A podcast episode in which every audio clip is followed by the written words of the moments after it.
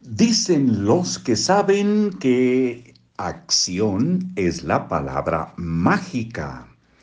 Y bueno, precisamente está en acción la lámpara mágica. Es una estrategia para alcanzar tus objetivos escrito por Kit Ellis, editorial Empresa Activa. Marcos Alfredo Coronado les da la bienvenida a Libros para Oír y Vivir.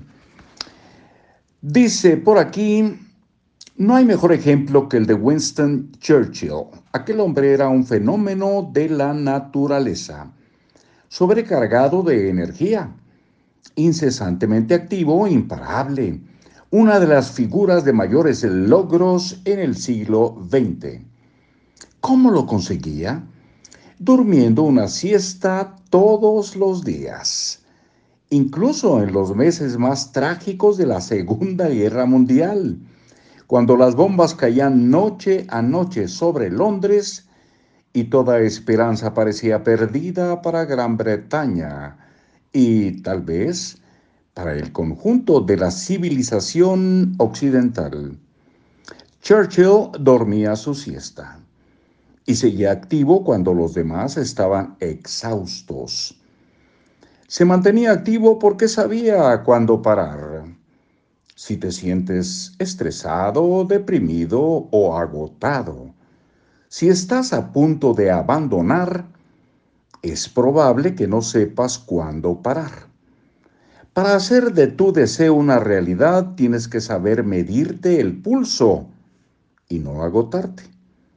Tienes que respetar las pausas. Como te das el descanso, es asunto tuyo. Puede que sea saltando en paracaídas o practicando alpinismo. Puede que se trate de descansar en la hamaca toda la tarde o de cocinar eh, una tarta o de mirar una película, leer un libro o pintar un cuadro. Cualquiera que sea la actividad adecuada, practícala. Hazlo a menudo Agrégale a tu plan LAMP LAMP las notas sin pausas no son música, solo son ruido.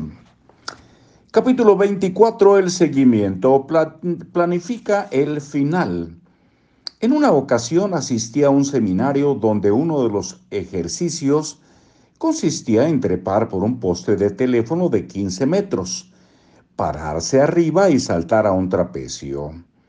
El objetivo consistía en saber cómo vencer nuestros miedos, supuestamente sin matarnos. Contábamos con una red para amortiguar la caída. A pesar de que le tengo terror a las alturas, no podía resistirme. Para prepararme psíquicamente ante ese desafío, me imaginé el proceso desde el comienzo hasta el final con toda la claridad y precisión que tendría si ya fuese un recuerdo. Escalé el poste, me encaramé en la punta, salté al trapecio, practiqué todo una y otra vez mentalmente antes de realizarlo en vivo.